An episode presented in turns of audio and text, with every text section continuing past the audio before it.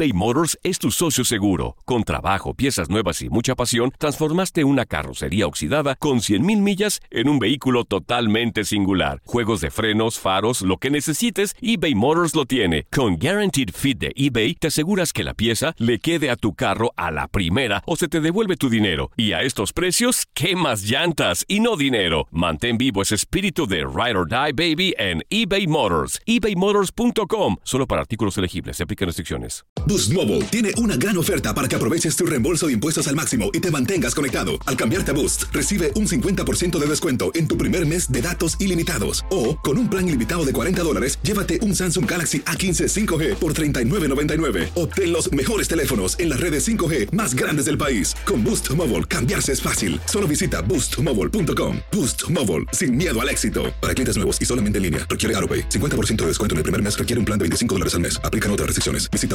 boostmobile.com para detalles. El año pasado viviste el campeonato de Tigres ante Chivas en el Clausura 2023. Los Tigres de la Universidad Autónoma de Nuevo León son los campeones.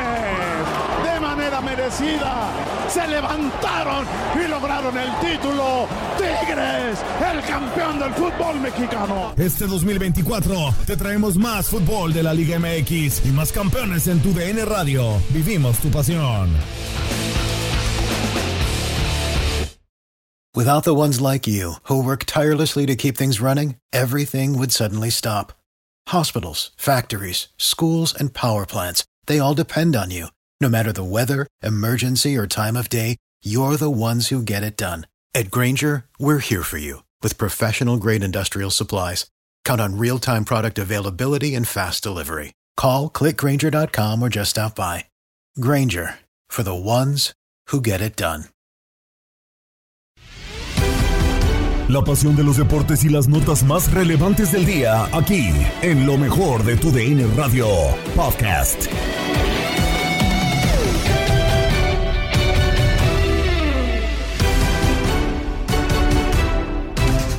Sean bienvenidos una vez más al podcast Lo mejor de tu DN Radio. Gabriela Ramos les presenta las notas del día. Comenzamos con la decisión de Tigres de dar las gracias a Diego Coca, quien está a poco de ser anunciado como entrenador de la selección nacional. ¿Es el ideal para el Tri? Lo platicaron en línea de cuatro Gabriel Sainz, Ramón Morales, Reinaldo Navia y Raúl Guzmán. Que ayer, bueno, sabíamos de que había cláusulas, pero pues bueno, esas cláusulas simplemente no valieron, o bueno, no se hicieron válidas porque Tigres dijo, ah, ok, perfecto, no, no fuiste claro conmigo, no fuiste directo, tampoco la federación, que te vaya bien, chao. O sea, ni siquiera se activó esa cláusula. Había cláusulas, ¿qué tipo de cláusulas? Donde le permitían al entrenador tomar una decisión Sobre una libre? selección. Entonces, yo creo que no hay ningún problema. ¿Qué molestó posiblemente a Tigres? O quiero entender porque tampoco se dicen las cosas Sí, sí, sí. con tal cual todo, y todo. cada uno ve para su molino. Es eh, quizá primero supo la prensa o quizá primero le dijeron por otro lado, quizá primero le dijeron a Coca. Claro. Este, y no le avisaron primero a Tigres, se molestaron.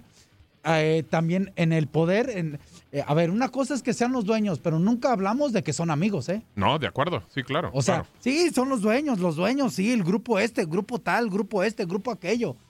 Pero tampoco sabemos si se llevan bien y sabemos algunos rumores que no todos se llevan bien, de acuerdo. ¿no? Este, de entrada. odian, nomás para ser más claro. ¿no? Ándale, ándale. Bueno, Raúl, bueno, ya- ya lo dijo Raúl. Y, y para ser tan claros, a- al, al no invitar o al no permitir invitar a, a, a los encargados que dirigen a Tigres porque no son dueños, son empleados, Ujú. desde ahí creo que lo pudieron haber tomado a mal también, ¿eh? Sí, Ojo. sí, sí. sí Son muchos ser. factores, pero bueno, ahí está. De acuerdo. Rey, ¿qué piensas de las declaraciones de Culebro y, y bueno, el tema de, de- de Coca, de cómo llega? Eh, yo le decía hoy por la, por la tarde eh, en, en Misión Fútbol y no sé, ojalá que no, pero a veces las cosas que inician mal terminan mal. Habrá que esperar, ¿no? A ver qué pasa con Diego Coca y la selección mexicana. Rey. Esto va a dar mucho de qué hablar por Mucho. muchos días, hasta que Coca asuma, hasta que dé su primera lista. Aquí sí hay cláusu- cláusulas, realmente uno siempre firma cláusulas con, Sí. con los equipos, ¿no? Sí. Pero yo no sé si por la cabeza en algún momento a Coca se le pasó dirigir alguna selección, Claro. que no creo. Eh, ahora, poner justo, o sea, para que un club, o Tigres en este caso, te dé salida porque tienes una cláusula, eh, es porque él a lo mejor ya sabía que a lo mejor o le habían hablado desde mucho antes. O sea, usted- O le habrán ¿tú quieres, tú comentado. quieres decir que alguien ya le había dicho cuidado porque puede ser técnico O de sea, la era de los selección"? que menos se mencionaba y de la noche a la mañana, pues, Coca Fue, a la fue el último, fue el último y, y parece pues, Pues como el se, primero. ma- como se maneja acá las cosas, da muchas cosas a, a que pensar, ¿no? Sí, sí, sí. Se pueden pensar muchas cosas malas. Así es. O sea, Y aparte somos mal pensados. sí, aparte. Aparte. Bueno, a final, de, no le hallamos. a final de cuentas creo No que no es culpa de Diego Coca. Ajá. Eh, puede gustar o no, estas cosas de gusto también a muchos aficionados a lo mejor le gusta el estilo de Coca, Sí, algunos sí, sí, no. sí. No sé si será el adecuado para dirigir en estos momentos selección, no sé si porque eh, viene de ganar dos títulos eh, merece estar en la selección. Eh, ¿Será el indicado? No sé, hay que esperar a que empiece a trabajar, a que empiece a dar resu- resultados. Creo que acá también la federación sabemos que tiene mucha culpa y sabemos que siempre contrata técnicos no para un proyecto, no para un, un proceso a largo plazo, no podríamos decirlo. Acá, ah, te, te contrato para el mundial y si me das resultados, sigues veo. el siguiente para el siguiente mundial. Si no, chao coca, ¿no? Entonces, sí, ¿cuándo se va a Yo crecer? ahí tengo mis dudas, ¿eh? ¿De qué? ¿De crees? que esté contratado hasta el Mundial? O sea, yo Bueno, creo... dicen, dicen que hablan de dos cosas. Tiene que ganar Nations Ah, y ah, tiene que ganar Copa Oro. Para allá iba. Yo ahí... Sí, ¿tú crees que no lo- gana... Bueno, eso dicen, híjole. eso dicen. Y, y Bueno, también, dicen, no es No, seguro. claro, yo, yo por eso te digo, se supone. Y aparte, Raúl, dicen, eh, dicen que también le pidieron que cambie un poco el estilo. Que no es un estilo que le guste a los dueños. Aceptaron a Coca, pero no les gusta. Ah, entonces se va a dejar. El Entonces, estilo, entonces no Ra- entiendo. Raúl se A va a ver, dejar es- es manejar que es- coca es o qué? no, bueno, por eso. eso. claro, es una tontería porque el tipo juega de una manera y entonces para qué lo llevas a selección si le estás ¿Y para pidiendo que cambie el acep- y estilo. tú para qué aceptas también? Ah, bueno, pues ¿no? claro, pero pues yo qué te digo. Raúl, no sé qué piensas. hay, hay dos elementos que en el que creo que estamos coincidiendo y que me parece que nos tienen en, en conflicto innecesario. Uno es lo desaseado del proceso. O sea, Correcto. eh, los 60 días que no pasó nada, los 60 días que pidieron de acto de contrición y de, y de introspección en los que no se avanzó nada, y cuando se cumplieron los 60 días, entonces se anunció que Ares de Parga estaría, se dio esa famosa eh, conferencia de prensa en la que también hubo un montón de cosas sin demasiada eh, concreción, mu- muchas ideas al aire, eh, y nos perdimos y, y- y divagamos, ¿no? Entonces, eh, lo desafiado del proyecto parte desde ese momento porque habiendo tantas personas involucradas, ¿no? Está un comité formado por directivos con diferentes eh, orígenes, eh, que me parece que ellos mismos han propiciado las filtraciones, cada uno a su molino, cada uno a sus intereses, cada uno buscando eh, que su gallo sea el que, el que salga adelante en, en esta lucha. Y entonces, ¿qué, ¿qué ha pasado? Pues un montón de dimes y diretes, un montón de trascendidos, un montón de filtraciones, unas ciertas, otras no, ya no sabes cuál es real, ya no sabes a quién creer, eh, y, y entiendo que ahí los medios jugamos otro, otro, otro papel, ¿no? Eh, asumimos cosas ciertas que tal vez no lo son, en, en, en la función de subirnos al tren de la información o de la opinión. Entonces, eh, todo esto creo que es generado por el desaseo de, de- de- del proceso. Se, se hizo muy mal, eh, ha sido muy manoseado. Y, y el otro punto es el que tampoco parece haber un fundamento más allá de estaba disponible, parece que no está tan mal, parece que es de los que se puede, o sea, ¿y dónde está el estudio previo, no? Que, no, que nos hizo saber que había otros adelante de él y no su nombre y que al final resultó el tapado. Entonces, sí, todo esto creo que nos tiene hoy con muchas dudas, más allá de, del análisis de Diego Coca, sus pros y sus contras, ¿no? Es el proceso, es la lucha, son los problemas, son las broncas del fútbol mexicano las que otra vez salen a relucir en, en- en medio de todo este escándalo. Sobre esta decisión también opinó Enrique Bermúdez en Inutilandia con Toño Murillo y Zuli Ledesma. Ojo, querido Toño, Darinka, Zuli. Bueno, hermosas palabras, sin duda alguna, Toño. Estoy de acuerdo contigo. Lo único seguro que tenemos en la vida es este momento y la muerte, lo único seguro que tenemos. O sea sí, siempre hay que expresar el amor a la gente que amamos y dar gracias a Dios. Yo deseo su- a quien crea, yo creo en Dios, en Jesucristo, y le doy gracias todos los días de poder ver un nuevo día, un nuevo amanecer. Pero bueno, aquí estamos listos. Perfectísimo, señor, bienvenido. Oiga, pues ayer, ayer eh, tuvimos enlace con usted en Misión Fútbol. Ahí el tema fue Diego Coca y su candidatura que fue de un día para otro, pero, bueno, no de un día para otro, pero, sí, fue sorpresivo. Pero ahora lo tenemos acá con nosotros y ya es un hecho. Diego Coca es el nuevo técnico de la selección mexicana de fútbol. A ver, nos interesa saber mucho su punto de vista. ¿Qué opina de Coca ya como encargado del tricolor? Bueno, me parece que Diego Coca es un buen técnico, lo demostró siendo bicampeón con un equipo que no había hecho campeón nadie y él logró el bicampeonato con el Atlas de Guadalajara. Eh, me parece que llega allí porque en la comisión de selecciones nacionales tuvo dos votos seguros, no sé quién otro más eh, se inclinó a favor de él para pensar en tres votos, a lo mejor en favor y dos en contra. Hablo de Cholos, él trabajó para Cholos, lo recuerdo, lo recuerdan y hablo de Santos, él trabajó para el Grupo Orlegui. O sea, ahí tenía dos votos de gente que lo conocía muy bien, eh, sin duda alguna, que se inclinaron eh, por Diego Coca. Y no quiero pensar un hombre como Guillermo Armada, me encanta a mí el, estilo de Guillermo Armada, lo dije aquí, la verticalidad, la profundidad, el trabajo con los jugadores jóvenes, etcétera, eh, lo hayan hecho a un lado por el problema que estuvo con Orlegui. Sería terrible que por el problema con Gorri él no hubiese sido tomado en cuenta. A mí me parece que eh, los candidatos eran buenos todos, Ambriz, El Piojo, eh, Coca y Guillermo Almada.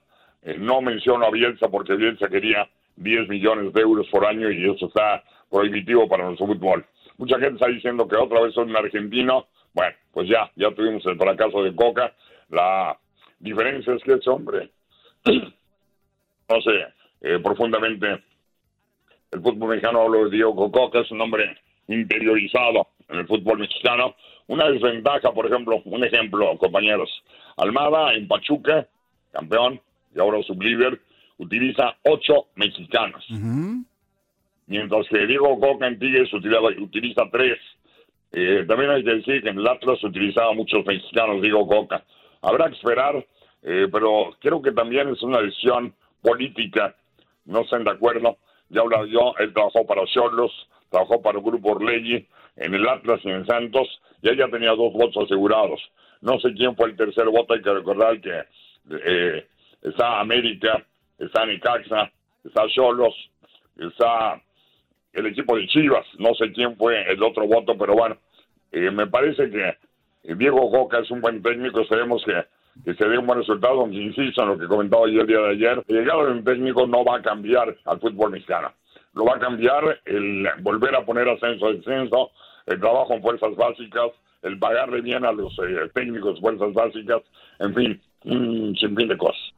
Enrique, muy buenos días, es un gusto saludarte y la realidad es esa, o sea, se tendrían que modificar algunos puntos importantes de reglamento de, de la Liga MX sobre todo para poder generar eh, valores o nuevos elementos que le vengan a dar un nivel futbolístico importante a nuestro representativo nacional. Pero dentro de esta designación de Diego Coca, yo creo que él es un técnico, dentro de las fortalezas que tiene, que confía en los jugadores mexicanos, independientemente de lo que nos mencionas, ¿no? De que de repente en algunos, algunos equipos tenía más elementos no nacidos en México, pero lo que realizó en el equipo de los rojinegros a mí me llamó mucho la atención. Confiar en la gente joven que salía del equipo de los, del Atlas fue lo que de alguna manera eh, inclinó la, balanza un poco a su favor, ¿no? En esta decisión. Me parece que es un factor, aunque también eh, eh, Almada lo hizo, ¿no? Lo hizo en Santos, lo hizo en Pachuca, pero hizo una gran verdad. Y hablando de eso, eh, pues esa decisión también favorece a algunos, perjudica a otros, y ya en ese momento, pensando y especulando un poquito, jugadores como Aldo Rocha, jugadores como Jeremy Márquez, jugadores como el Hueso Reyes, jugadores como Acevedo, al que dirigió también el equipo de Santos, pues empiezan a, valorizarse, porque tú lo sabes, tú fuiste seleccionado nacional, que está en selección, levanta mucho eh, la capacidad y el poder adquisitivo de tu carta, ¿no? De igual forma, lo hizo Lalo Luna con Gabo Sainz en Misión Fútbol. Hello, hello, how are you, my dear friend Gabo? I'm talking English because this program is only for the United States people. Es correcto, es correcto. Es que muy bien, muy bien, Lalo Luna, ¿eh? no, bueno, muy bien. Estoy practicando, estoy practicando, para mi próxima Copa del Mundo, mi querido Gabo. Fíjate que ya para que el señor productor de este programa ande de más ande de más mal humor que el propio presidente de la Federación Mexicana de Fútbol, al cual no están tomando en cuenta en este momento para muchas de sus decisiones. Aquellos que él mismo invitó a conformar el comité para la selección del director técnico nacional, está cañón, ¿eh? Sí, de acuerdo, completamente, porque pues entonces, ¿quién toma las decisiones en la, en la Federación Mexicana? Porque pareciera que si había una carrera por un técnico y después ingresaron otros dos o tres eh, técnicos, el que sonó al final, pues fue el que se quedó y sabemos pues quién lo conoce, quién lo puede manejar, que es el grupo Orlegui. Y es el que ha estado poniendo a plenitud a todos y cada uno de sus candidatos, aunque te voy a decir, y lo vamos platicando más adelante, no pudo integrar a todo el equipo que ellos tenían pensado colocar dentro de esta instancia de selecciones nacionales. Pero primero te diría, Gabo, amigos, ya platicando todo esto muy en serio, es como si yo los invitara a una empresa a tomar decisiones importantes para el futuro de la misma. Y estos cinco invitados que yo generé de alguna forma, pues eh, terminaron haciendo todos sin mi consentimiento, al menos no al 100%, y como tú lo dices, Gabo, Grupo Orlegui tiene mucho que ver en lo que están siendo ya las decisiones definitivas por parte de este comité, al grado de que también querían instalar en su momento y desde octubre, cuando se venía planificando de alguna forma esta idea, independientemente de los resultados mundialistas, es que Duilio Davino fuera el siguiente elemento encargado de las elecciones nacionales que hoy tiene Rodrigo Ares de Parga. No pudieron completar todo el equipo deseado porque a final de cuentas Ares de Parga lo coloca la gente de Caliente y la gente del equipo de Hank y bueno, pues ahí más o menos se van dando las disputas y las distribuciones de los puestos. Sí, de acuerdo. Pero a ver, independientemente, Lalo, de que sea el grupo y que estén poniendo y que estén haciendo y demás, entiendo el comité, se lo están pasando por, por el arco del triunfo, pero a ver, ¿está bien que Orlegui tome la decisión? ¿Y a qué voy? Eh, le ha ido bien en el fútbol con Santos, bien en el fútbol con Atlas, pero ¿está bien o, de repente hay que tener sus reservas con el grupo? Mira, yo lo que digo, Gabo, es que después de los desastrosos resultados de la selección nacional en la Copa del Mundo, lo que menos debería haber en este momento en la Federación Mexicana de Fútbol, entre los dueños de los equipos, entre la Liga MX, es comunión, Gabo para tratar de conformar un plan lógico y verdaderamente que pueda integrar la idea de todos. Y estamos haciendo lo mismo de siempre, Gabo. Unos cuantos toman las decisiones más a situación de éxito de un solo grupo, más que de todo el grupo, con una sola persona, sabiendo los intereses propios que esa persona pueda tener en un futuro inmediato. Y, demostrado está en el caso de Diego Coca. ¿Cómo terminó la situación de Diego Coca con el Atlas? Supuestamente mal y supuestamente se iba al fútbol español a dirigir. ¿Qué pasó terminando con todo esto? Una revalorización total sobre el director técnico que termina siendo contratado por Tigres y según me comentan por ahí algunas fuentes al interior de la Federación Mexicana de Fútbol, sabían que había un total interés por él para términos de selección nacional. Pusieron una meta salarial con el conjunto de Tigres que ahora irá en beneficio del propio director técnico al momento en que tome los destinos de la selección nacional. Bueno, pues eh, ahí está la situación. Yo, yo personalmente no es que no quisiera que llegara Diego Coca, pero creo que no es el técnico como para la selección, o bueno, por lo menos la experiencia, porque me tocaron, Lalo, estar narrando los partidos de Atlas para los dos bicampeonatos, más bien para el, el, bicampeonato. Entonces, eh, a ver, creo que sí tenía algunos futbolistas mexicanos, pero no debutaba futbolistas mexicanos, no, no creo que tuviera la posición de como un tipo como Almada, diferente, que a lo mejor, bueno, ya estamos hablando de un técnico que también es extranjero, o de alguien como Miguel, que tampoco no era como muy de mi agrado, pero vaya, es un tipo que conoce más al, futbolista mexicano. A eso voy, no sé Eh, si al rato veamos entonces naturalizado a Quiñones, eh, que, no sé, que empieza a buscar otro tipo de cosas más bien, porque realmente no lo veo como que sea un tipo que confía eh, tanto en el mexicano o en el chavo. Y, y antes de eso también, Gabo, este comité nos terminó demostrando que no hubo ni siquiera una parte en lo deportivo, se fueron solamente a cuestiones económicas. ¿O tú me puedes explicar? Gabo, si este comité primero pensó a qué queríamos que jugara esta selección nacional, porque todo parece indicar que fue lo menos importante de la decisión tomada, cuando es lo más importante, caramba, tener a un director técnico que nos pudiera aportar una idea clara y precisa de qué es a lo que va a jugar nuestra selección, ¿no? Y estoy de acuerdo contigo, ¿eh? Sin esa base de extranjeros en el Atlas, es muy complicado pensar en esos dos títulos obtenidos, además de muchas situaciones más que se fueron dando alrededor de... Y, y aunado a esto, te diría que Almada, lamentablemente, Gabo, junto con el grupo Pachuca, solitos se terminaron haciendo a un costado. ¿Y sabes por qué?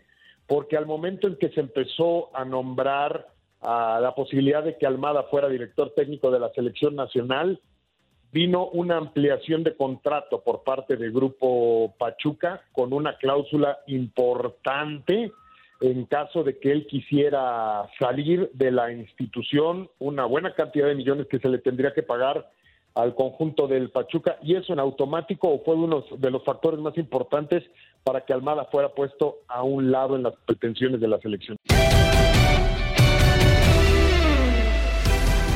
Tras la salida del estratega argentino del Universitario de Nuevo León, así se dio a conocer la designación de Marco Antonio Chima Ruiz, como lo escuchaste en Contacto Deportivo con Andrea Martínez. En estos momentos está hablando Mauricio Culebro, presidente de Tigres. Vamos a escuchar la conferencia en vivo. Sabemos que nuestra afición es de tiempo completo y merece tener directiva, jugadores y cuerpo técnico de tiempo completo. Esta institución está formada por su historia, por su presente y por su futuro y no depende de una sola persona para conseguir los objetivos. Nadie está por encima de la institución. Hoy más que nunca, directiva, jugadores, cuerpo técnico y lo más importante, la afición, debemos estar unidos, cerrar filas y seguir adelante porque los objetivos y la ilusión siguen intactos. Un tigre nunca deja solo otro tigre. Pues yo nada más quería presentarles a nuestro director técnico, que va a ser Marco Antonio El Chima Ruiz. Eh, ¿Qué puedo decir del Chima? Una persona que ha estado en la institución en distintas etapas, ¿no? Creo que como jugador estuvo en tres diferentes etapas. Luego se preparó, se fue hay que recordar que se fue a las selecciones menores, fue un subcampeón en la sub-17, ¿no? subcampeón del mundo. Eh, luego estuvo en la sub-20 y luego estuvo en el proceso con, ahora sí que los dos anteriores cuerpos técnicos, ¿no? Tanto con Ricardo Ferretti, con Miguel Herrera. Es un hombre de casa, conoce a los jugadores, los jugadores lo conocen a él. Eh, la verdad es que es un cuate muy preparado, se ha preparado desde que fue jugador, conoce perfectamente la institución y la verdad es que estamos muy contentos de que él sea nuestro entrenador junto con su cuerpo técnico. Chima, darte la bienvenida, enhorabuena y Muchas felicidades y a darle con todo. muchísimas gracias, Toño. Gracias, Mauricio. Buenas tardes a todos. Antes que nada, gracias por estar acá. Eh, pues, ¿qué puedo decir? Si alguien conoce la historia de este club, si alguien conoce lo que es ser tigre, yo creo que es mi persona. Me tocó estar, como dice Sancho, en tres diferentes etapas como jugador. Me tocó iniciar todo este proyecto con Sinergia Deportiva en el 96 yo creo que ese fue un parteaguas para la, para la institución y me acuerdo perfectamente en ese momento cuál era la visión y la misión de hacer este club, un club protagonista, que peleara títulos, eh, que fuera importante el fútbol mexicano, uno de los grandes, y yo creo que se han ido consiguiendo todos esos, esos resultados. Darle las gracias a Mauricio, a Antonio Sancho por la confianza Créanme que voy a hacer todo lo posible, voy a trabajar intensamente para cumplir con todos los objetivos que siguen intactos, como ya lo mencionó Mau. Estamos en una gran institución en donde tenemos que tener un gran compromiso y en donde vamos a buscar lo más alto. En cada uno de los torneos que tengamos tenemos que ser el mejor. Así que muchísimas gracias. Vladimir García de TUDN, estamos en vivo para todas las plataformas de México y Estados Unidos. Mau, eh, quisiera preguntarte, eh, si ese acercamiento que tuvo eh, Diego Coca con ustedes para eh, dejar la, la, institución fue precedido de un permiso de la federación, es decir, la federación se comunicó con ustedes para entablar conversaciones o cómo fue ese procedimiento porque fue tan repentino y pareciera diera la sensación que Diego Coca se va en malos términos por el manejo de las formas de su salida. Vladimir, sí, obviamente ha existido una comunicación con, la gente de la federación, con el comité de, selecciones nacionales. Ellos nos manifestaron el interés de entrevistar a Diego, ¿no? como fueron entrevistados otros candidatos. Nosotros en ese momento hablamos con Diego, ¿no? creo que es lo más importante, al final del día creo que la decisión es de él. Nosotros queremos aquí gente que esté totalmente comprometida. Le comentamos la situación y él dijo que sí quería este, ser parte de, esos candidatos, esas entrevistas, y se, llevaron a cabo las entrevistas y el lunes en la tarde-noche recibimos una llamada cuando nos pedían, digamos, pues no, no es permiso, pero nos avisaban cordialmente que querían ya hablar con Diego porque la elección había sido que él fuera el, director técnico de la selección nacional. Ahí escuchamos parte de la conferencia que está dando en estos momentos eh, Tigres para aclarar el tema de Diego Coca. Repetimos, Marco Antonio El Chima Ruiz es el nuevo estratega de Tigres. No será interino, será de manera definitiva y estará haciendo su debut este próximo fin de semana ante Pumas. Con esto, de igual manera, se hace oficial la salida de Diego Coca, quien estaría tomando el timón de la selección mexicana. Estás escuchando el podcast de lo mejor de tu DN Radio, con toda la información del mundo de los deportes. No te vayas, ya regresamos. Tu DN Radio, también en podcast. Vivimos tu pasión.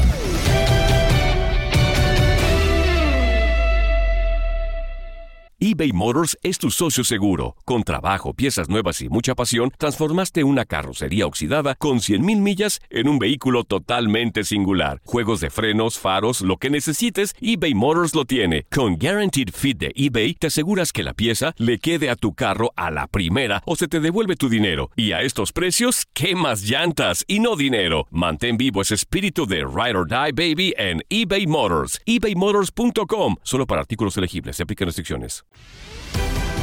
De regreso en el podcast Lo mejor de tu DN Radio. Estamos cada vez más cerca del Super Bowl y los jugadores ya hablaron previo al gran domingo. Uno de ellos fue Patrick Mahomes, como nos compartió Daniel Schwartzman en el vestidor con Tate Gómez Luna y Toño Camacho. Sí, correcto. Fíjate que hoy justamente eh, pudimos entrevistar a Pat Mahomes. Él dice que se siente bien, que va a estar al 100% y aprovecho para compartir. Le pregunté también de que qué aprendió del Super Bowl anterior, el que perdió el Super Bowl 55, el que cayó contra Tampa Bay, y dijo que en ese entonces, eh, pues él intentó hacer cosas de más desde temprano en el partido y no confiar tanto en sus compañeros. Aprendió de ese error y sabe que tiene ahora que confiar en los demás y ahora pues se siente más preparado y dice que es un mejor coreback que utilizará esa experiencia pues para encarar el partido el próximo domingo. Y que también eh, el equipo que enfrenta eh, es un eh, rival, Dani, pues que también está buscando un Vince Lombardi más, ¿no? Con un Jalen Hurts que ha dejado muy buenas sensaciones. Eh, el que pierde Pat Mahomes el Super Bowl lo hace frente a Tom Brady, toda la experiencia que tiene y un gran equipo de los Bucaneros de Tampa Bay. Eh, eh, ¿Le ves diferencia a ese equipo de los Bucaneros con estas Águilas de Filadelfia o lo ves mejor enfrentando a estos jefes de Kansas City? Lo digo porque el que ganan contra los 49 de San Francisco, creo que Patrick Mahomes era muy superior, pero si nos podemos analizar el partido contra los Bucaneros por esa experiencia de Brady, por el equipo que tenían los Bucaneros y ahora Jalen Hurts y también el tema de Davante Smith, pues yo creo que también tiene unas grandes armas, ¿no? El equipo de las Águilas para eh, ponerle frente a este equipo de los jefes de Kansas City. Yo creo que también está al igual que los Bucaneros como un equipo que puede evitar que Pat Mahomes gane su segundo Vince Lombardi. Sí, sin duda. De hecho, son los favoritos en las apuestas por dos puntos. Ayer bajaba a uno y medio, pero es un equipo que está listo, es un equipo talentoso en todas sus líneas, con unos frontales que son de lo mejor que hay en toda la liga, que con solamente cuatro hombres se presionan al mariscal de campo, que no despiden el perímetro, una ofensiva que arrasa con un Jalen Hurts que estableció marca de touchdowns terrestres, tiene dos receptores de primerísimo nivel, es decir, este equipo yo realmente no le veo muchos puntos débiles y lo han subestimado partido a partido, semana a semana, pero Filadelfia ha hecho los méritos suficientes como para llegar al Super Bowl y ser favorito. Así es que yo creo que las Águilas de Filadelfia, que además tiene el roster pues completamente sano, la única duda era el pateador de despeje, eh, más allá de eso, todos están sanos. Por eso creo que Filadelfia eh, se va a llevar el partido. Oye, a todo esto, perdón, Dani, eh, con el ambiente, porque ayer nos platicaba también Alfredo Tame que, que todavía parecía que estaba arrancando apenas el ambiente allá en Arizona. Pues ya estamos, ¿qué? A tres, cuatro días de que esto arranque y yo creo que hasta el tema de la capacidad hotelera debería estar ya en su máximo eh, capacidad. Tendremos que hablar quizá de que ya se ven diferentes eh, personas tanto de, Kansas City como de los de Filadelfia. Digo, ¿cómo, ¿cómo ves esa situación? Porque obviamente en algún break, me imagino, Dani, sales a, a, a dislumbrarte un poquito con esta tremenda ciudad de Arizona, ¿no? Sí, el problema acá es que las distancias son muy extensas y una cosa es la ciudad de Phoenix, que es la capital del estado, con un millón y medio de, habitantes, la más, la capital más eh, poblada de toda la nación, y, otra cosa es, el condado de Maricopa, al cual pertenecen otras ciudades. Por ejemplo, el Super Bowl se va a llevar a cabo en Glendale, como está el partido. Tenemos en Scottsdale, que es donde está el equipo de Kansas City. Estamos acá cerca de Tempe, en el desierto, donde está jugando, donde está entrenando el equipo de Filadelfia. Entonces, es muy grande, es muy extenso pero sí, sí se ha visto bastante eh, afición eh, distribuida en los distintos puntos. Por supuesto que en Downtown Phoenix es donde más hay. Eh, sí, quizá en estos, entre hoy y mañana terminará llegando el, grueso de la gente, pero, pero no, yo sí he visto, yo sí he visto bastante afición desde el Opening Night, tanto de Filadelfia como de Kansas City. Este, no, no creo que, que falte ninguna especie de ambiente este fin de semana. Perfecto. Oye, Dani, lo que nos platicabas anteriormente que te tocó con las Águilas de Filadelfia, ¿te ha tratado bien las Eagles, los Eagles Mafia? Eh, porque ya sabemos que son hostiles, ¿eh? Y, que son bravos, y ¿eh? me preocupo por, por tu bienestar, eh, Dani. ¿Todo bien ahí con los aficionados de las Águilas? Afortunadamente, hasta el momento, fíjate que no hemos tenido todavía tanto contacto. Eh, vamos invictos, esperamos mantener esa condición durante el resto de, de los días. Eh, para venir a ver al equipo hay mucha seguridad, así es que aquí no hay ningún acceso para, para aficionados, así es que pues ah, so far so good dirían aquí. Perfecto, bien, Dani, bien. Oye, Dani, gracias por tu tiempo. ¿Qué sigue en esta cobertura sensacional que está haciendo tu DN de cara al Super Bowl? Ya, ya hubo el Opening Night, ya hablaron en exclusiva, hablaste con Patrick Mahomes, nos estabas platicando. ¿Qué sigue de cara a este próximo domingo, Dani, para, para tu DN y nuestros amigos? Mira, lo que sigue en 30 segundos es tu pase completo, que ya tenemos que entrar al aire. Perfecto. Pero sigue la práctica de las Águilas de Filadelfia eh, a las 4 de la tarde, tiempo local. Y después de eso se acabó la atención a medios. Ya los equipos se concentran de lleno en las prácticas, en las sesiones de video, eh, ya en los entrenamientos. Y bueno, ya, ya, este, ya no habrá más atención a medios. Así es que este será el último a continuación con las Águilas de Filadelfia. Más de este juego y las apuestas con Alfredo Tame en Locura junto con Pedro Antonio Flores y Andrea Martínez. Así es, Andrea, el día de hoy fue el último día de pláticas que tuvieron con la prensa, se encierran, se concentran, viernes y sábado se olvidan de lo que pueda hacer en apariciones públicas. Y bueno, se dijo que la Darius Stone está listo para poder jugar el próximo domingo. Es una gran noticia para los Chiefs, este receptor que estaba eh, con duda. Si bien no es uno de los principales receptores para Patrick Mahomes es importante tenerlo. Y lo que sí es que en tema de apuestas tuvo impacto, Andrea, porque habíamos la línea de apuestas de los puntos totales había abierto en 49 y medio. Ahorita ya está en 51. Se ha movido punto y medio. Los apostadores están confiados que va a subir esta línea, que se va a seguir moviendo y siguen pensando que el tema de las ofensivas es lo que se va a hacer presente el próximo domingo en el State Park Stadium. Sí, sí, sí. Bueno, gracias por esa buena vibra, mi querido Tam. Esa, felicitación la, la, tomamos y la, eh, la, hacemos así para ver si, si me meto ahí con algunos picks también interesantes eh, para, para el próximo domingo del Super Bowl. Que ya voy, te, voy a estar siguiendo eh, para, para ir. ¿Van, ¿Van, a ser altas? ¿Tú crees que van a ser altas? Gracias, Pedrito. Te mando un abrazo. Sí, eh, mira, yo creo que se va a quedar muy cerca de la línea. Yo veo un partido que puede estar por ahí del 26-24, o sea, los 50 puntos. Así que El que quiera jugar altas, cuidado con ese puntito, ¿eh? El que esté arriba de 50 está peligroso, está tenso, así que cuidado con ese punto y se va a seguir moviendo, ¿eh? Yo creo que se va a ir a 51 y medio, quizás 52. Pero bueno, pues habrá que ver cómo eso creo que conforme se vaya acercando el domingo y vayan diciendo el estatus de Mahomes y el estatus de Juju Smith-Schuster que también es un muchacho que pues puede cambiar el partido en cuestiones de ser receptor, eh, eso es algo que hay que tenerlo considerado. Oye, Tame, y, y, quiero, digo, dejando de lado un poco el tema de las apuestas, ¿cómo está el ambiente previo a, a este Super Bowl? Ya se abrió esta, pues, NFL Experience que hay siempre antes de, del Super Bowl. Eh, ¿Se espera aficionados más de Kansas que de Philadelphia Eagles? O, ¿O cómo está el tema en ese aspecto? Mira, me encanta tu pregunta porque el día de hoy es el primer día que vengo al estadio y la verdad ya se empieza a sentir, ya se empieza a llenar, ya se siente más tránsito, ya se empieza a sentir esa vibra de Super Bowl. El día de hoy, como bien lo mencionas, ya se abrió la NFL Experience. Hoy habló Rihanna, no hubo preguntas de los medios, solamente expresó que estaba muy contenta, que bla, bla, bla, que wi, wi, que está muy contenta. No hubo detalles con respecto a lo que también se estaba diciendo que era posible que eh, Shakira pudiera unir el, eh, unirse en el escenario. No hubo preguntas para la prensa, pero sí, este ambiente de Super Bowl ya empieza a contagiarse.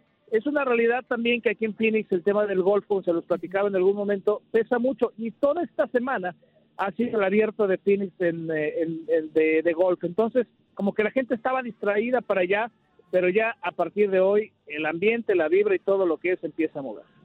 Qué bueno, entonces no te dejaron ya preguntar de Shakira. Yo traigo esa duda, ¿eh? Si va, si va a subir Shakira o no va a subir Shakira, ¿no? Ahí, ahí como para, para el medio. Estaría padre, ¿no? Que se juntara otra vez, ¿no? Estaría genial y hay que recordar que tienen un performance entre ellas dos, más, más bien un featuring, ¿no? Perdón, yo soy de, lo, de todavía de, de, la vieja escuela, pero tienen un featuring entre las dos, entonces eso también está chipocludo. Ojalá se pudiera, estaría maravilloso y más ahora pues que claramente ella es la que está rompiendo No, hombre, el rating del Super Bowl aumentaría el 100%, Ya, Tame, eso, si va claro. Shakira y, y da una de sus indirectas que, que se han hecho tan famosas. Oye, Tame, preguntarte también de, de otro tema que, que le está dando mucho color a este, a este Super Bowl. En algún momento lo platicábamos en Contacto Deportivo. El tema de los hermanos Kelsey. ¿Va a haber un campeón en la familia de Super Bowl? No sabemos si el de Filadelfia o el de Kansas City, pero hubo hasta inclusive un momento chusco durante la semana entre la mamá y, y los dos jugadores, la mamá con la playera de, de los dos equipos, ¿no? Para, para pues no, no irse por el lado de- del favorito quizá, pero, pero creo que es de esas historias interesantes que hay dentro del Super Bowl también. Sí, son de esas historias que han acaparado, ¿no? De hecho, hasta hicieron un par de podcasts los dos para platicar un poquito la historia que han tenido. Eh, la mamá ha sido algo que, que ha llamado la atención y que ha ganado protagonismo durante todos estos días previos rumbo al Super Bowl. De hecho, se dice que ella podría lanzar la moneda del volado del Super Bowl. Entonces, hay muchas cuestiones. Otra apuesta, que, Tame. la verdad, ¿Mandé? Otra apuesta. Otra apuesta, efectivamente, estaría buenísimo. Pero eh, bueno, eso se ha movido. Y fíjate, yo tuve oportunidad de platicar con Kelsey y le preguntaba justamente, decía, oye, si llegaras a ganar y tus sobrinos te preguntarían cómo le ganaste a mi papá, ¿qué les dirías? Y se botó de risa y dijo, ¿sabes qué? Ojalá no me lo pregunten porque no sabría qué responderles. Entonces, sí, ha habido muchas cuestiones con, eh, con este tema de los hermanos, la casa dividida, eh, la mamá que se puso el jersey con los dos colores. Va a haber una, un ganador seguro que va a ser la mamá, va a estar contenta por quien gane de sus hijos. Obviamente tendrá que darle la palmadita al que pierda, pero son dos muchachos que crecieron en, en Ohio, que tienen esta fortaleza física, que empezaron jugando al hockey sobre hielo y que fueron demostrando que tienen la capacidad, dos personalidades sumamente distintas, ¿eh? Kelsey de Filadelfia es muy tranquilo, es muy sereno, es muy eh, centrado en sus eh, respuestas, mientras que cuando ves a Travis es un verdadero relajo, le fascina la fiesta, le fascina estar echando el despapalle. Bueno, tan es así que, bueno, Kelsey de Filadelfia, Jason Kelsey, él ya está casado, Travis todavía no. Hay muchas cosas alrededor de esta historia que, que seguramente seguiremos eh, sacando, pues temas con respecto se vaya informando, se vaya acercando más el día. Ahora nos vamos a la Serie del Caribe, donde se desarrolla también el Pabellón de la Fama, como nos cuenta Luis Quiñones en Desde el Diamante. En el marco de esta serie del Caribe Gran Caracas 2023 y ya acercándonos a las fechas definitorias, bueno, hoy se desarrolló la exaltación, la ceremonia de exaltación al pabellón de la fama de las series del Caribe de la Confederación de Béisbol Profesional del Caribe, ahí en Caracas, Venezuela, encabezada por el señor Juan Francisco Puello Herrera, comisionado del Caribe y presidente de las ligas miembros de la Confederación de Béisbol Profesional del Caribe. Es para mí un honor presentar a ustedes a los candidatos electos en esta ocasión para pasar a formar parte del Salón de la Fama de las Series del Caribe. Así daba inicio Juan Francisco Puello Herrera, el comisionado del Caribe, a esta ceremonia de exaltación al pabellón de la fama del béisbol caribeño en el Teatro Teresa Carreño de Caracas, la capital de la República Bolivariana de Venezuela. Mencionar a los que recibieron sus placas como inmortales, Ramón Hernández, Robert Pérez y Luis Rabén, así como el periodista José Antero Núñez, fueron los homenajeados en esta ceremonia del día de hoy. Les propongo escuchar qué fue lo que dijo Luis Rabén, uno de los exaltados al pabellón de la fama del béisbol del Caribe en la jornada de hoy. Este premio, muy agradecido a la Confederación, a todos los que tuvieron parte en el béisbol, a todos los presidentes de la liga, porque sin la liga no, no pudiéramos jugar. Y a toda mi familia, a todos ustedes nuevamente, a los medios de comunicación.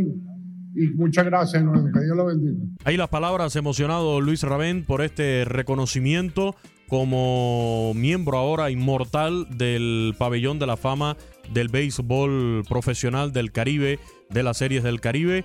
El reconocimiento para el jardinero izquierdo y primera base Luis Rabén. Pero también el jardinero Robert Pérez fue uno de los homenajeados. Escuchemos sus sentidas palabras, muy emocionado también durante esta ceremonia del día de hoy. Eh, bienvenido a todos, ¿verdad? Que muchísimas gracias. Eh, primero que nada, tengo que agradecerle a Dios por todo.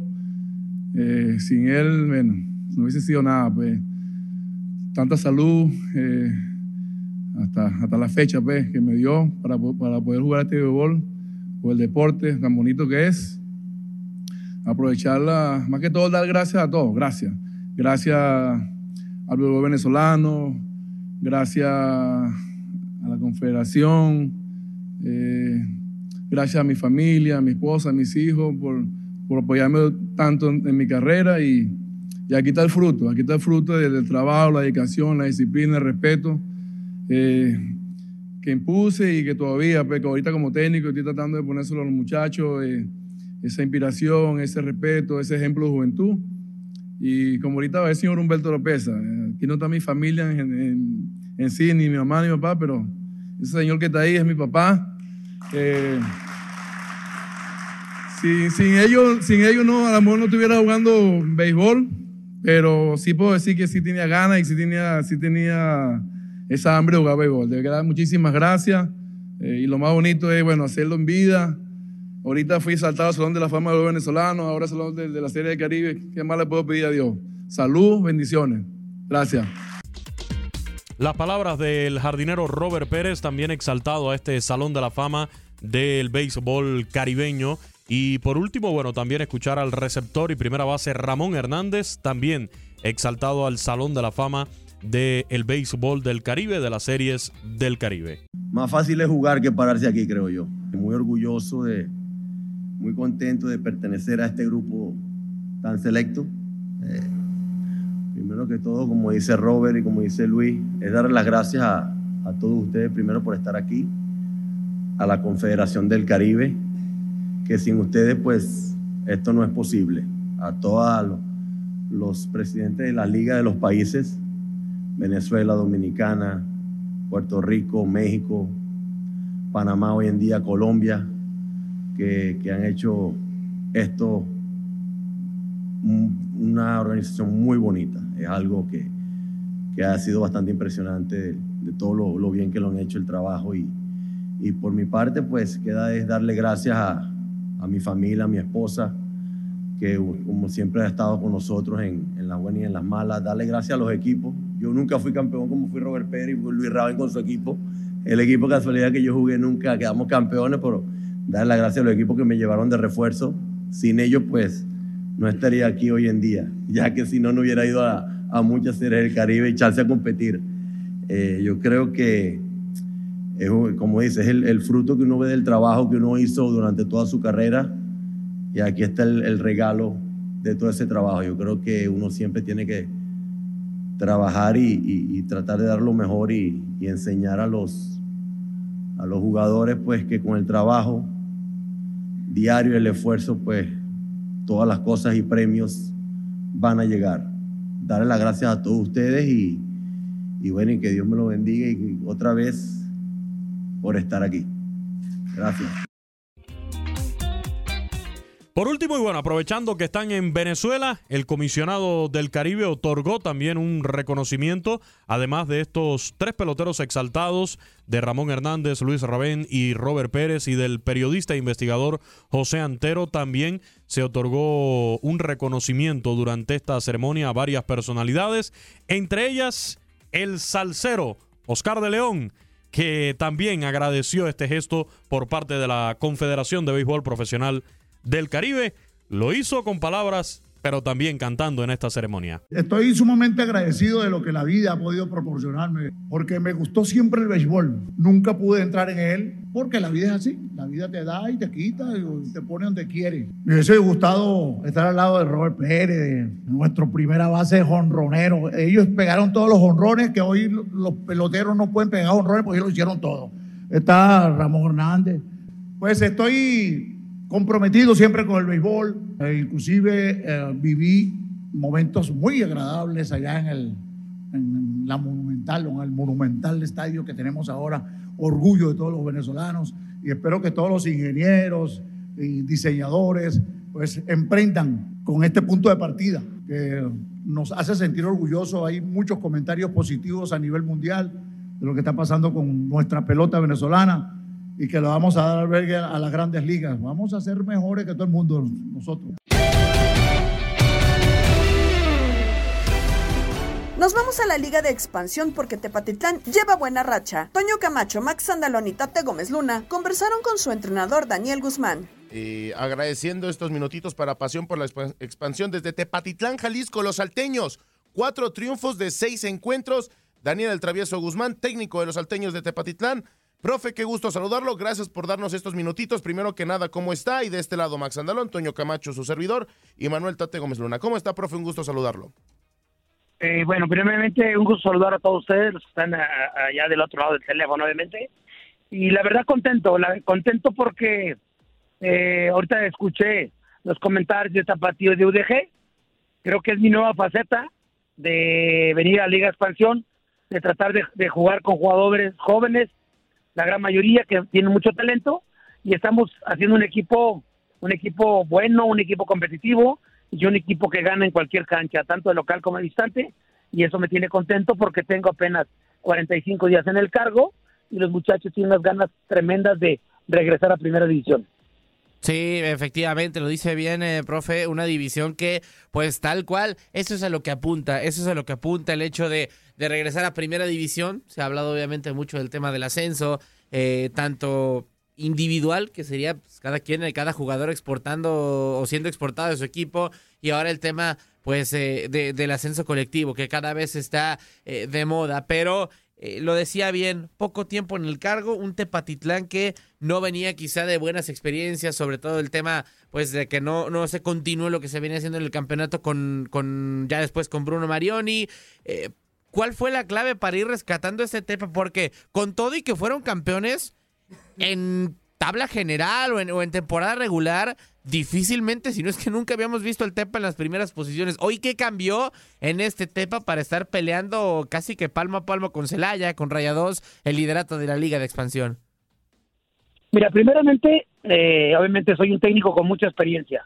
Que el hecho de venir aquí, pues es eh, darme, darme a ver de que sigo vigente, de que estoy renovado, de que soy un técnico muy capaz, y a veces me asusta porque tú lo sabes, en ningún proyecto de vida en 45 días tiene resultados como lo está teniendo Tepa. Pero encontré un, un, un equipo de muchos jugadores que tienen muchas ganas de regresar a primera división. Tú lo mencionaste, ya el equipo Tepa fue campeón y no pasó nada. O sea, lo que, lo que atora a este, a, este proceso de los chavos es de que no haya descenso eh, ni ascenso en esa división.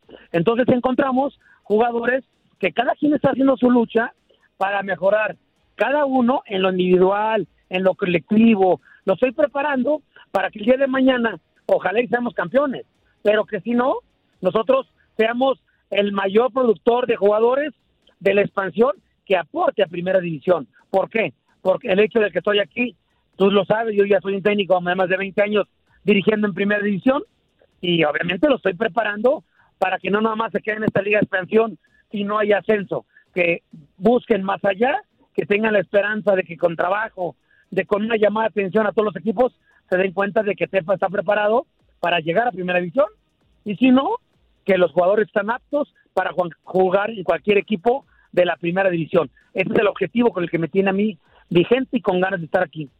Por supuesto, profe, y a veces se nos olvida, ¿no? Lo saludo con gusto, soy Manuel Tate Gómez Luna, de este lado del micrófono. Se nos olvida que esta Liga de Expansión es eh, una liga de desarrollo, ¿no? De futbolistas a primera división y que hemos visto mucha exportación de esta liga al eh, fútbol eh, principal de nuestro país, en donde ya están teniendo algunos minutos. hablaba de, cómo se está desarrollando ese, ese conocimiento con los futbolistas, ese, fútbol que hoy los tiene en los primeros cuatro lugares, profe, y, y solamente ha recibido dos goles. De las cuatro victorias que tiene, en ninguno ha recibido gol. ¿Qué tan importante significa para Tepa eh, mantener ese buen orden defensivo para seguir cumpliendo, pues eso que usted menciona, el desarrollo de los jóvenes y por supuesto seguir sumando dentro de una tabla general y en una liga en donde pues tenemos a equipos muy competitivos? Mira, primeramente, eh, lo que encontré, muchos jugadores que vienen de otros clubes. Yo tengo jugadores de Atlas, jugadores de Chivas, jugadores de Dorados de Culiacán. O sea, tengo una mezcla de jugadores jóvenes que en la realidad no tuvieron cabida en Chivas, ni en Atlas, ni en Dorados. Entonces, simple hecho, nosotros tenemos una revancha deportiva. Tanto ellos como nosotros, yo como cuerpo técnico, pues también lo estoy tomando como una revancha deportiva, porque me ausenté tres o cuatro años del ámbito eh, futbolero aquí en México, entonces encontramos una idea de juego. ¿Cuál es nuestra idea de juego? Ser muy equilibrados, tanto defensiva como ofensivamente, y para eso es el trabajo que se hace en la semana. Por ejemplo, ahorita venimos de Oaxaca, de 12 horas de camión, y llegamos a la cancha de entrenamiento, a entrenar, a perfeccionar cosas, a mejorar todos los que no están jugando, ponerlos a tono. Yo lo estoy tomando con mucha seriedad, como si estuviera dirigiendo Chivas, como si estuviera dirigiendo Tigres.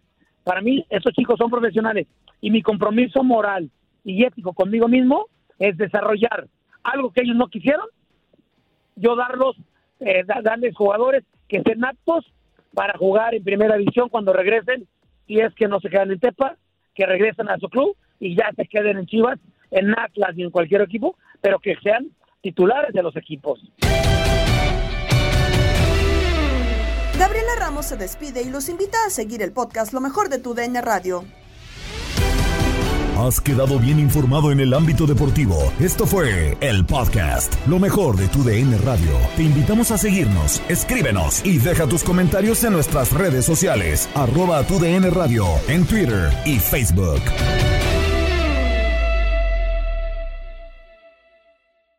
Boost Mobile tiene una gran oferta para que aproveches tu reembolso de impuestos al máximo y te mantengas conectado. Al cambiarte a Boost, recibe un 50% de descuento en tu primer mes de datos ilimitados. O, con un plan ilimitado de 40 dólares, llévate un Samsung Galaxy A15 5G por $39.99. Obtén los mejores teléfonos en las redes 5G más grandes del país. Con Boost Mobile, cambiarse es fácil. Solo visita boostmobile.com. Boost Mobile, sin miedo al éxito. Para clientes nuevos y solamente en línea, requiere AroPay. 50% de descuento en el primer mes requiere un plan de 25 dólares al mes. Aplican otras restricciones. Visita boostmobile para detalles. En tu DN Radio disfrutamos juntos del título de Junior de Barranquilla en la Liga Colombiana. Vendrá Leider. ¿A dónde vendrá el impacto? ¡Al centro!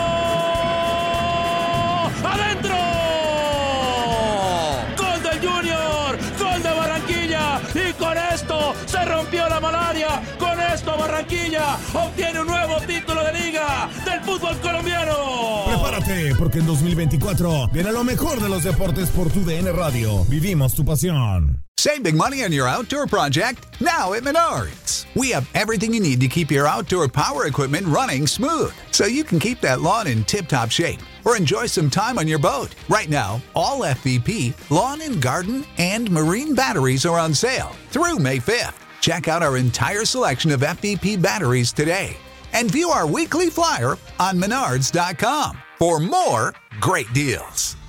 Save big money at Menards.